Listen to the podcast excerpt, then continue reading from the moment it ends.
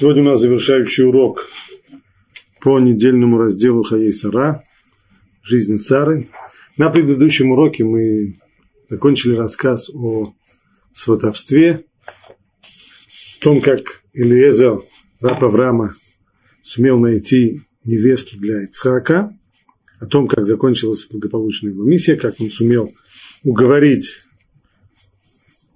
семью Ривки согласиться на этот шедух, и все сложности и все трудности были преодолены, и вот теперь говорит Тора так. И встала Ривка ее девушки, и сели на верблюдов, и пошли за человеком.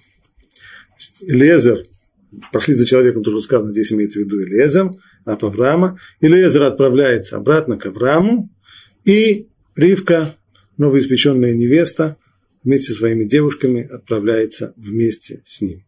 Все вроде бы хорошо, хэппи-энд. И раб взял Ривку и пошел. А Ицхак пришел на Бер Лехайруи. А жил он в земле Негев. Ицхак вышел гулять в поле, вот под вечер поднял он свои глаза и увидел вот этот верблюды. Так уж получилось, что вот эта вот встреча Ицхака со своей невестой происходит э, вроде как совершенно случайно. Не запланировано. Не в доме, не в шатре, а происходит прямо в поле.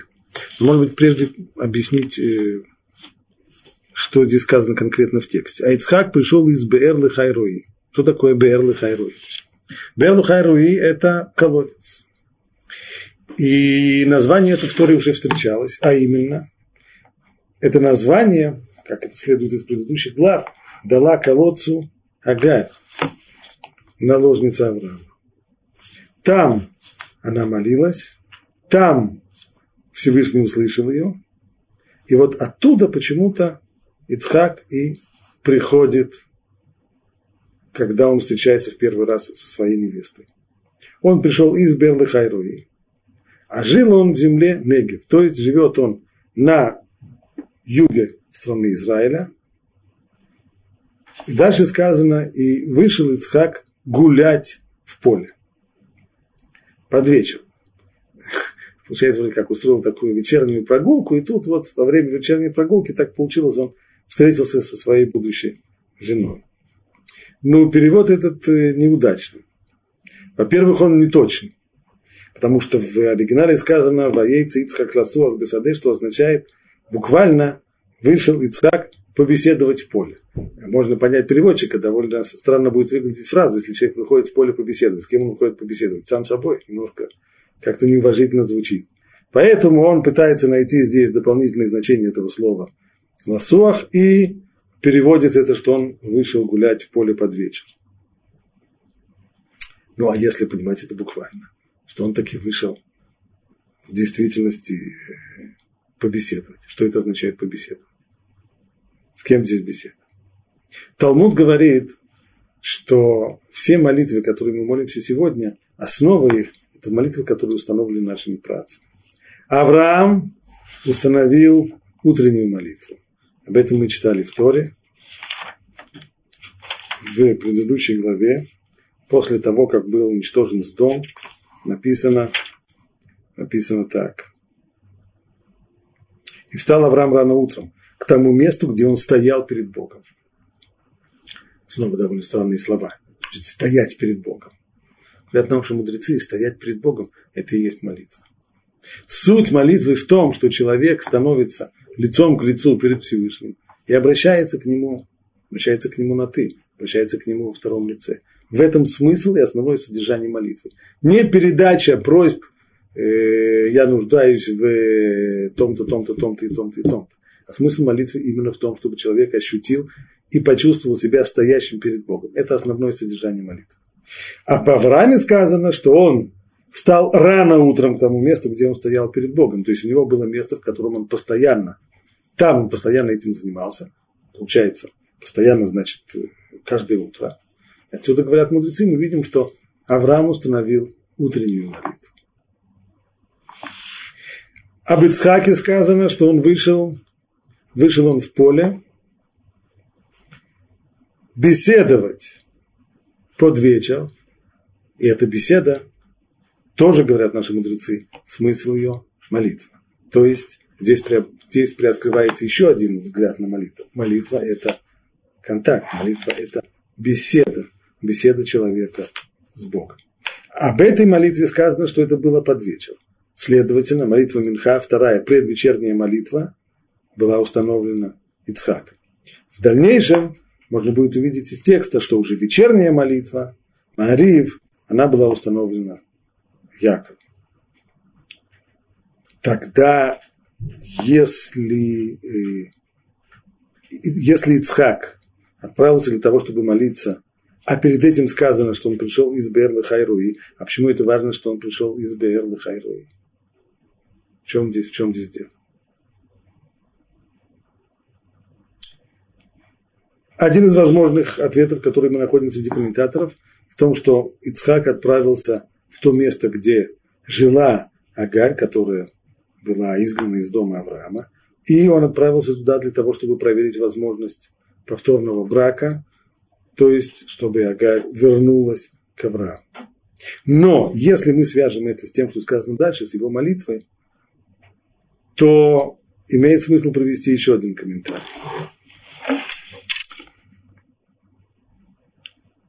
Ведь Ицхак знал, что происходит в это время, а именно, что ему сейчас ищут невесту. И понятно, что прежде всего в такой ситуации необходимо, и он это хорошо знает, это он хорошо ощущает, что прежде всего необходима помощь Бога. Невозможно преуспеть в подобного рода делах, подобного рода миссиях, невозможно преуспеть, если Бог не помогает. Каждый человек, кто хоть раз сталкивался с этой областью поиска невеста, э, шедух, знает, что эта вещь очень-очень сложная, хрупкая, и с безбожной помощи никак. Поэтому, естественно, его усилия. Он, не он ищет себе невесту, он остается дома. За него это делает раб Лезер. Но свой посильный вклад он тоже вкладывает здесь. Его старание в то, в чем он прилагает свои старания, в молитве. И вот тогда ясно, почему сказано, что раньше, что он отправился в Берлы Хайруи. Это было место, где Бог ответил Агаре, где Бог где Бог помог ей. Если так, то и Ицхак здесь ищет место, то, о котором известно, от которого уже известно, что Бог в нем открывается, что Бог в нем приближается к людям. И тогда это место, о котором действительно, как сказано прежде об Аврааме, можно встать перед Богом, место, где человек может, может ощутить, что он близок к Богу, и это самое лучшее место для молитвы. Поэтому он отправляется именно туда. И вот так уж получается, а это вот молитва в идеальном виде – она именно так и выглядит, что человек еще, как только он попросит то, что у него, то, что ему необходимо, то, о чем, то, что он знает, в чем он нуждается, и Всевышний дает ему это тут же, сразу же, демонстрируется нам следующий посыл. Когда он вышел для того, чтобы беседовать в поле, только он поднял свои глаза и увидел, идут верблюды, идет караван верблюдов. Ну, идут верблюды, вся, всякое бывает. Постоянные места, места такие, в которых караваны верблюдов – это вещь естественная. Но какой, какой это был караван? Это был караван Элезера, который и везет к нему невесту. Дальше Тора переводит взгляд на сам караван, на тех, кто едет. И Ривка взглянула и увидела Ицхака и спустилась с верблюда. Так переводит здесь переводчик. Спустилась с верблюда. Ну, неплохой перевод, но, опять же, не совсем точно. В оригинале это сказано «Батерия Тицхак ватиполь миаля гамаль». Буквально она упала с верблюда. Упала. Что здесь произошло? Комментаторы объясняют, что в тот момент, когда Ицхак был здесь, был здесь абсолютно один в поле когда человек может э, не скрываться, он, э, он один, никто его не видит. То здесь он может отдаться молитве полностью. И когда Ривка увидела этого человека, который находится один абсолютно в поле, и человека такого, как Ицхак, и который молится, она увидела его в момент молитвы, то вид этого человека произвел на нее совершенно потрясающее впечатление. Настолько ощущение человека, который, когда видит другого, другого человека и ощущает, насколько тот выше его, насколько тот больше его, насколько, насколько тот находится просто в других, в каком-то другом измерении, то, естественно, охватывает человека страх. И вот это самое первое впечатление, которое произвел на Ривку ее будущий жених, ее будущий муж, это страх. Она почти таки упала с верблюда. И снова, если бы она, как очевидно выглядела эта картина, она сидела на верблюде, а Элиезер вел верблюда за повод. Если бы это выглядело по-другому, скажем, она бы, сам Элиезер сидел бы за верблюде, на верблюде, а Ривка сидела бы за ним. Тогда бы все произошло бы по-другому. А именно, он бы, Элиезер обернулся бы к ней и сказал, посмотри, видишь, там далеко человек, вот это вот, э, это мой господин. Таким образом, это знакомство произошло бы куда более мягко. Или еще лучше было бы, если бы вообще поначалу скажем, не было бы этого знакомства таким, таким образом вот в поле. Если бы Лезер сначала сумел прибыть в дом Авраама, и Авраам бы там встретил свою будущую невестку, сказал бы ей, как и что, и после этого пригласили бы и жениха. Постепенно, постепенно, постепенно все было бы по-другому. Но случилось не так. Случилось именно то, что встреча произошла для Ривки совершенно неожиданно. Еще в тот момент, когда ее будущий муж находился в молитве, в полном сосредоточении, в полном ощущении контакта с Богом. И это произвело на нее совершенно потрясающее впечатление. Понятно, что подобные вещи случайно не происходят. С одной стороны, по отношению к Ицхаку это было вот исполнение его просьбы. Не успел он попросить о том, чтобы Всевышний помог найти ему жену. И прямо сходу, вот она уже здесь. А для, а для Ривки, Ривки все сложилось здесь непросто. Понятно, что наш, первое, это вещь известная, первое впечатление, которое мы получаем от знакомства с человеком, оно очень сильно влияет на всю э, дальнейшую, на развитие всей системы отношений с этим человеком. Получается, а самое первое впечатление, которое получила Ривка от своего будущего мужа, это страх. Почему это важно? Почему это важно знать? Потому что это предисловие здесь для дальнейшей главы. Следующая глава, глава Туладот, рассказывает о близнецах, которые родились у Ривки и у, у Ицхака, Яков и Эйса. Ну и история довольно известная о том, как в конце жизни Ицхак хотел дать благословение своим сыновьям, и по имевшейся традиции это благословение узнал, что следует дать только одному из его потомков. Более того, был к тому же и намек, как так было сказано Аврааму, ки бе Ицхаки карелы хазера, то есть в Ицхаке будет наречено тебе потомство, значит в Ицхаке, а не весь Ицхак. То есть только один из сыновей получит, получит здесь э, благословение, благословение и продолжать дело Авраама и Ицхака будет только один из внуков Авраама. Ну, вопрос какой? И известно в дальнейшем, что между, э, между, между Ицхаком и Ривкой были здесь расхождения во мнениях. Ицхак считал, что браху должен получить Исав. Мы не будем сейчас входить э, в вопросы, почему именно так. У него было на это достаточно аргументов. Ривка считала по-другому. И поскольку она считала по-другому, то она потребовала от Якова, который, по ее мнению, должен был получить благословение, чтобы он обманным путем прокрался в шатер отца, представился бы Исавом и получил бы благословение, как будто он Исав. Ну, вопрос возникает сам собой, почему это нужно было делать таким образом? Почему обман? Почему бы Ривке не убедить своего мужа в том, что браху должен получить Яков? У нее есть на это аргумент. Она безусловно, знает, что там на то есть серьезные причины, она может изложить их своему мужу, она может попытаться убедить мужа. Почему она не делает даже попытки убедить его? Анна Цив, Рабнафтолиц Иуда Берлин, автор комментария Эмек Давар, объясняет это вот именно той самой сценой, которая происходит здесь. То есть, поскольку, поскольку при самом первом знакомстве на Ривку напал такой страх перед Ицхаком, то в дальнейшем вот этот вот страх повлиял на все развитие отношений между ними.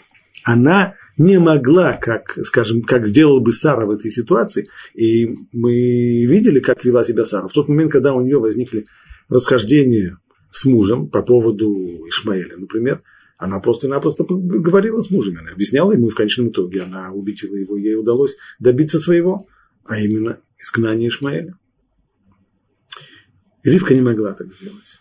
Страх, который у нее был перед Ицхаком, здесь парализовал возможность вот просто так обсуждать какие-то вопросы. Она не могла с ним спорить, она не находила в себе сил спорить и убеждать его. Поэтому она повела себя другим образом и э, пошла на то, что она пошла. Но поскольку ясно, что эта встреча таким образом в поле во время молитвы, она не случайная. Случайной, случайностью такая вещь не могла быть. Очевидно, что тот, кто управляет миром, он подстроил встречу таким образом.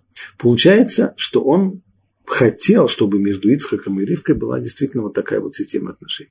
Значит, то, что, то, что брахот были получены Яковом, вот именно таким непростым способом, это было ну, санкционировано свыше. Если так, то, безусловно, возникает вопрос, а почему? Почему Всевышний согласился и даже больше того хотел, чтобы брахот были, благословения были получены Яковом таким образом. Это вопрос важный, но ответить на него мы сейчас не сможем.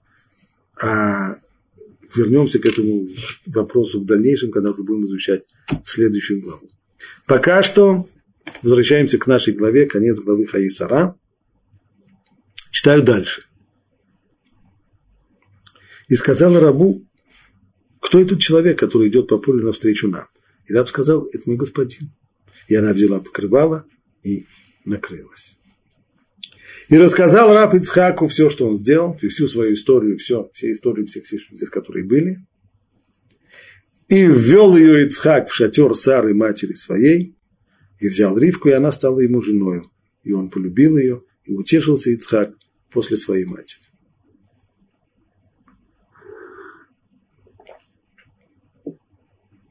Несколько деталей, которые, на которые следует здесь обратить внимание и ввел ее Ицхак в шатер Сары, своей матери.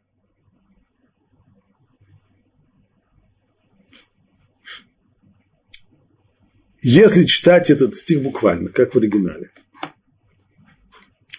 то в русском языке мы здесь э, пользуемся э, склонениями в шатер Сары, ее матери, а в оригинале это будет звучать так. И вел ее Ицхак в шатер Сара, его мать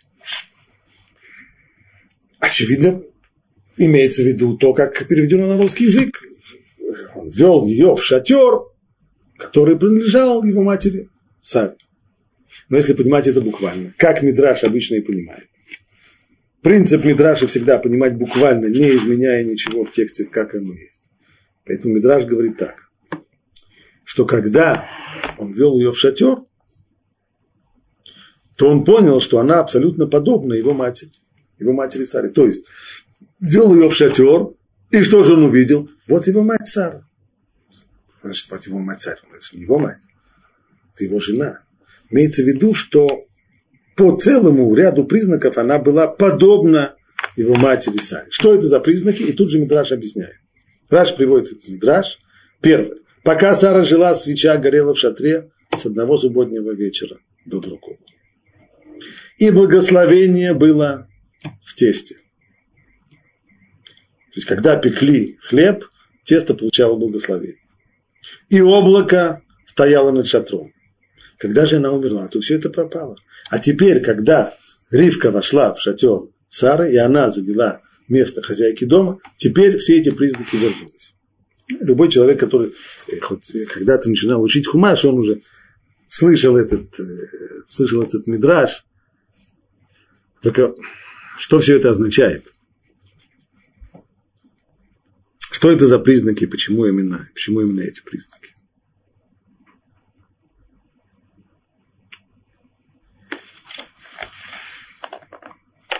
Во многих книгах сказано, что присутствие Всевышнего в этом мире, то, что называется шхина, его близость к этому миру, она больше проявляется в одних местах, чем в других. Хотя Всевышний, он вне времени, вне пространства. Нельзя его самого поместить э, нигде и никуда и, и никогда. Просто по отношению к нему нельзя вообще при, при, при, применять эти, эти понятия времени и пространства. Но проявляет он себя в разное время по-разному. И в разных местах. Что касается времени, ясно, есть будние дни, а есть субботы и праздники. Чем отличаются субботы и праздники от будних дней? Тем, что Всевышний проявляет себя больше, и близость к нему, возможно, больше в эти дни, чем в будние дни. То же самое по поводу места. Есть место, в котором можно приблизиться к Богу больше, чем в, друг, чем в других местах, поскольку он проявляет себя там больше. Ну, самый известный пример такого места – это храм, это Амикташ. Иерусалим, храмовая гора, сам храм, центр храма, внутренняя часть храма, святая святых. А до того, как храм был построен, существовали ли такие места? Да, конечно, существовали. Подчеркивает это Рамбан и многие вслед за ним – Таким местом был шатер, была палатка, в которой, в которой жили наши працы.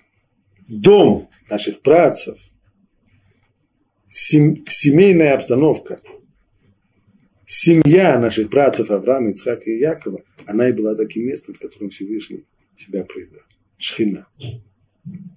Значит, шатер, о котором здесь идет речь, шатер Сары, как место, в котором проявляется, проявляется Всевышний, не в каком-то святилище, а попросту в доме, где, где живет еврейская семья.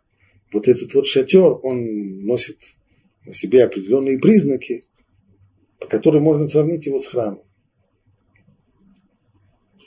В храме тоже существовало такое известное чудо, что когда зажигали там свечи, свечи там зажигали каждый день. Есть есть мецва, заповедь зажигания свечей. И когда коин, священник входил для того, чтобы зажигать свет, для того, чтобы зажигать там свечи, то всегда находилось, что все свечи, кроме одной, уже потухли, поскольку масло наливали так, чтобы не прогорели за одну ночь, не больше. Но одна свеча всегда горела. От нее и от нее, от этой горячей свечи, зажигались уже все остальные свечи. Сама она всегда продолжала гореть были в храме, и были в храме, был в храме хлеб, лехем апаним, хлеб, который, который содержался в, во внутренней части храма. В нем была удивительная браха, а именно пекли его всего лишь раз в неделю. Целую неделю он лежал там в храме. После того, как он лежал там целую неделю, его заменяли на другой, новый хлеб. Я чуть было не сказал более свежий хлеб, что на самом деле неправильно, потому что когда вынимали этот хлеб, который лежал там уже целую неделю, его, его доставали оттуда абсолютно свежим, как будто бы его только-только что спекли. Это отдельная браха, отдельное благословение, которое было по, по отношению к этому хлебу. Ну и, наконец, само вот это вот, сам этот признак облака, облако над, над шатром, это и есть признак шхины, признак присутствия.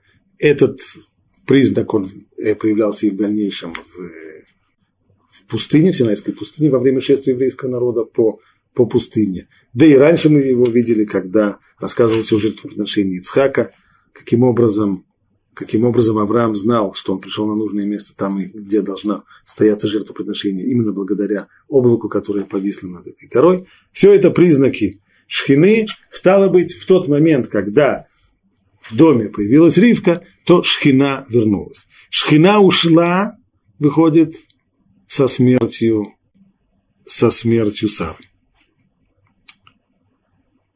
Потому что, хотя Авраам остается здесь, он же, он же никуда не уходит, но вместе с тем, для того, чтобы была шхина, для этого необходимо, чтобы человек был в полноте и в совершенстве. А это наши мудрецы всегда подчеркивают, что человек, мужчина, не женившись, он только как бы половинка человека, и поэтому пока нет здесь еще и женского начала, то здесь отсутствует совершенство, и только с приходом Ривки это совершенство возвратилось, и вот теперь все возвращается на свои места. Теперь мы, кстати, имеем и ответ на вопрос, который вы начали изучение этой главы, а именно, глава эта, принято ее называть по еврейской традиции Хаей Сара, то есть жизнь Сары, по самым первым словам, которыми она начинается. И было жизни Сары 100 лет, и 20 лет, и 7 лет жизни Сары. Ну и поэтому было жизни Сары.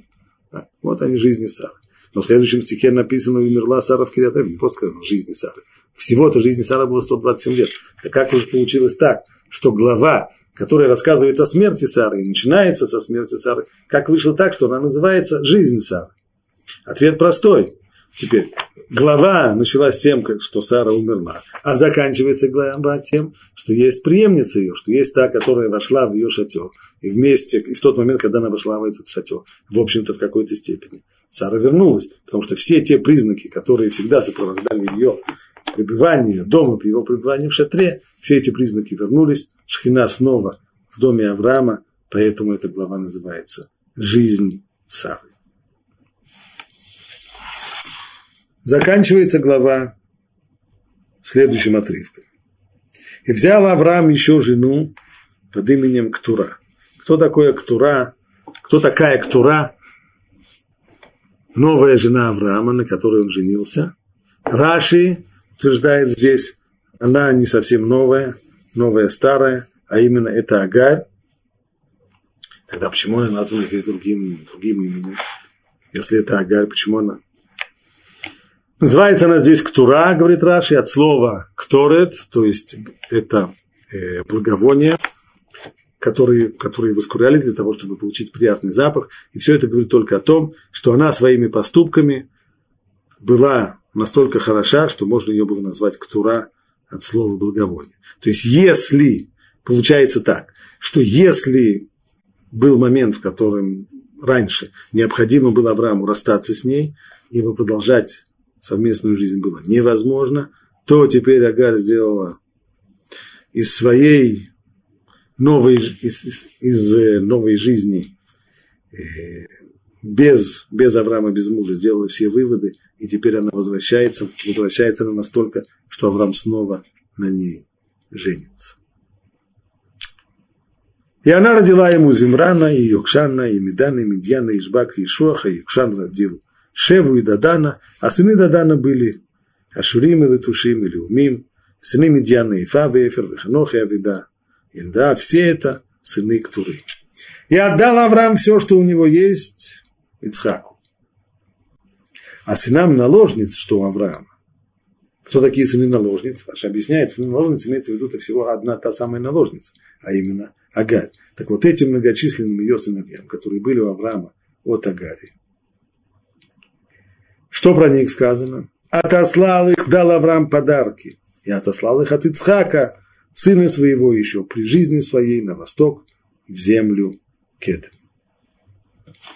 То есть для того, чтобы не возникло никаких сомнений, кто на самом деле наследует Аврааму, кто продолжает, кто становится его преемником, для этого он еще при жизни своей отослал всех своих сыновей от брака с Агарью подальше-подальше, в Эрецкедем, то есть на восток, куда-то туда, совсем на восток, и дал им еще подарки.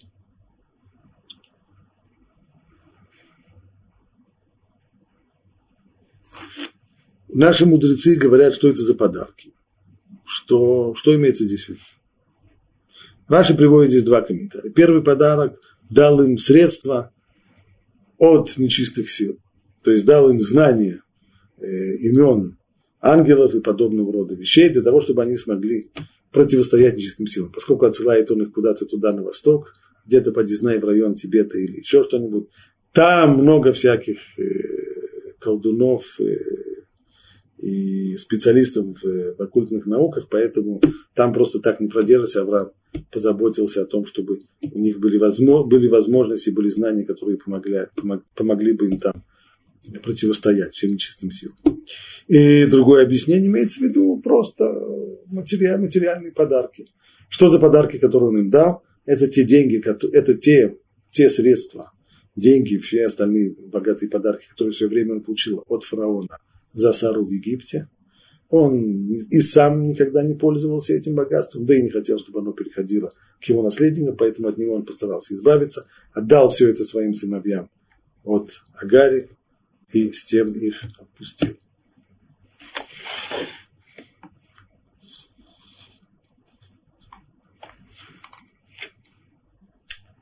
Вот дни лет жизни Авраама, которые он прожил. 175 лет.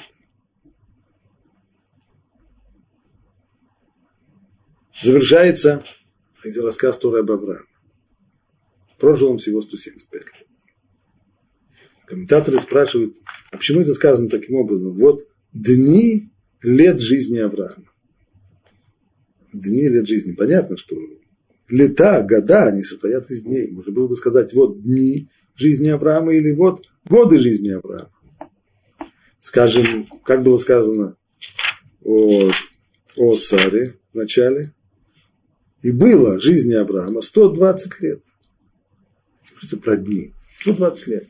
Почему здесь, говоря об Аврааме, Тора подчеркивает вот дни лет жизни Авраама? 175 лет.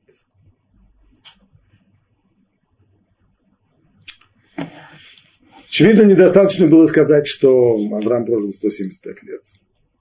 Потому что люди-то живут по-разному. Когда знаешь, что какой-то человек прожил такое-то количество лет, значит ли, что он прожил количество дней, которое будет равно количеству лет помножить их на 365? Нет. Потому что каждый день это это отдельная единица времени. В этот каждый день человек должен жить. А только живет ли человек? Жизнь не означает просто биологическое функционирование. На языке Торы жизнь – это жизнь, у которой есть содержание. Жизнь – это действие человека, который использует данное ему время для того, чтобы достигать настоящих ценностей.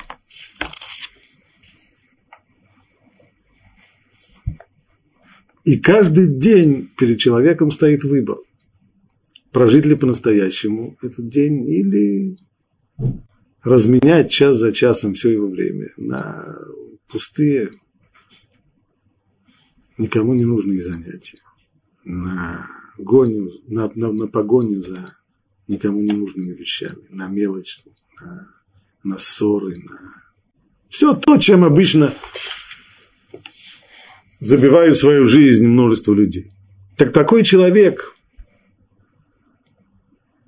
после того, как он заканчивает свою жизнь, количество лет, которые он уже прожил, это известно. А сколько дней в них он прожил? А, день, а тот день, в который человек не живет, чем он тогда занимается? Так он просто умирает. Ведь э, человек, как написано, Ануладим, ламут. То есть человек рождается с тем, чтобы умирать. Это, в общем-то, то, чем любой человек, очевидно, занимается всю свою жизнь. Он э, постоянно умирает. Это как э, песочные часы, в которых э, все время падают вниз песчинки. Падают, падают, падают, падают. Что проходит во времени? Просто песчинок становится меньше, меньше, меньше, меньше, меньше. Пока, наконец, оп, все, больше нечего падать. Точно так же и здесь. Человек, он умирает в каждый день своей жизни. Просто когда он перестает умирать, вот тогда говорят, что тогда он уже умер. На самом деле он просто, значит, он умер. Он перестал умирать, он умирал каждый день. Стало быть, если человек не наполняет свою жизнь содержанием, тем, которое останется с ним и после смерти, то человек в такой день умирает. Стало быть, дней жизни у человека за прожитый, прожитый год вовсе не факт, что будет 365. Скорее всего, скорее всего, намного-намного меньше. И не исключено, что когда человек заканчивает свою жизнь, то всего-то в, его жизни прожитых, прожитых дней могут быть совсем единицы. Вот об Аврааме то он говорит не так. Вот, как здесь сказано, вот дни лет жизни Авраама. То есть, когда сказано, что он прожил 175 лет, это значит, что дней его жизни было 307, 175 помножить на 365. Получишь количество дней, сколько, сколько он прожил в своей жизни. Так написано в ряде книг. Это нас приводит к еще одному любопытному выводу.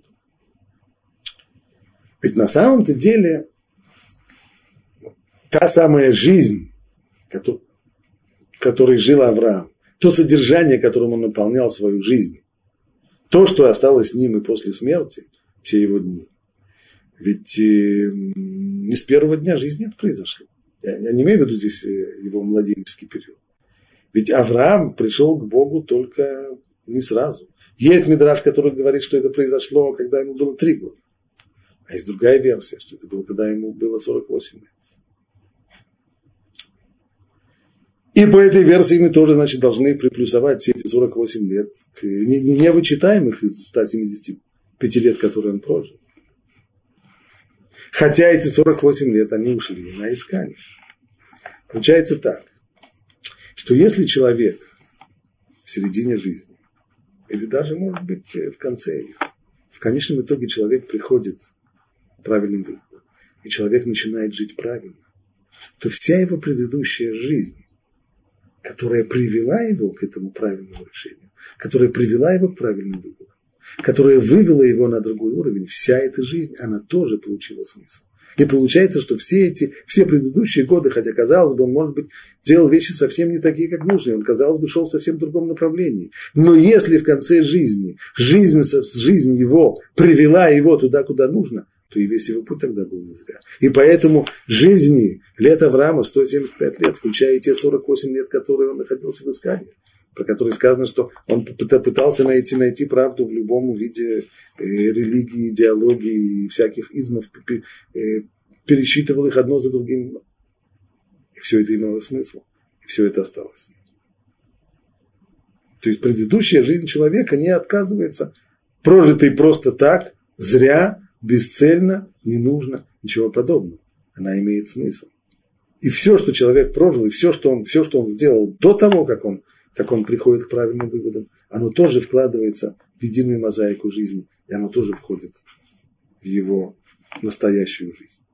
И скончался Авраам, и умер, встав в доброй старости, престарелый и довольный, и приобщен был к своему народу. Подчеркивается здесь, что он здесь умер в доброй старости, престарелый и довольный.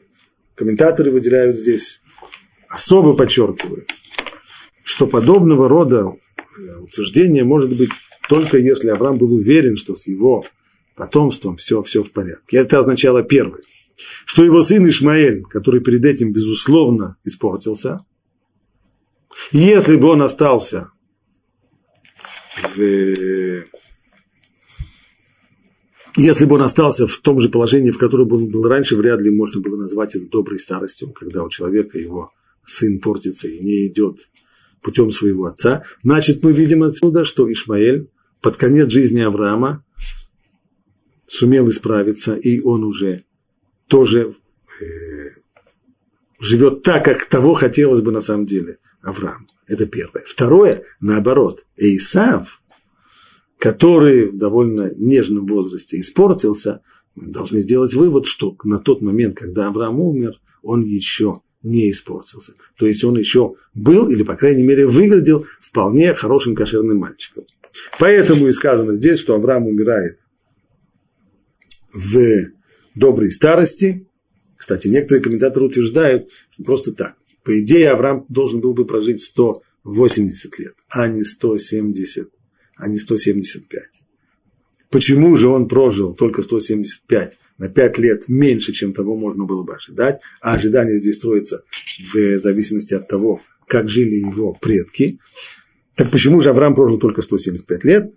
А именно он прожил меньше на 5 лет для того, чтобы не увидеть, как испортится его потомок Исав. И похоронили его Ицхак и Ишмаэль, его сыновья, в пещере Махпила на поле Ифрона – сына Цохара Хитийца, которая перед Мамрей. И снова здесь подчеркивает Раши, обратите внимание, не случайно, написано, похоронили его Ицхак и Ишмаэль. По идее, надо было бы написать по-другому. Ишмаэль был все-таки старше. Значит, нужно было бы сказать, похоронили его Ишмаэль и Ицхак. Но поскольку Ишмаэль, он сам признал сделав чуву и исправившись, он признал и первенство Ицхака, и отдал, отдавал ему соответствующие почести, поэтому и сказано Ицхак и Ишмаэль. Его сыновья похоронили Авраама в пещере Махпила на поле Ефрона, сына Цофара Хитица, которая перед Мамрой. На поле, которое купил Аврааму сынов Хета, там был погребен Авраам и Сара, его жена, и было после смерти Авраама, благословил Бог Ицхака, сына его, и жил Ицхак при Беэр Лахай Руи. Здесь мы закончим изучение недельного раздела Хаей Сара. Мы начинаем недельный раздел Туладот. Слово Туладот, у него есть два значения. Это либо история, когда рассказывается чья-то история, что с ним произошло, либо это потомство.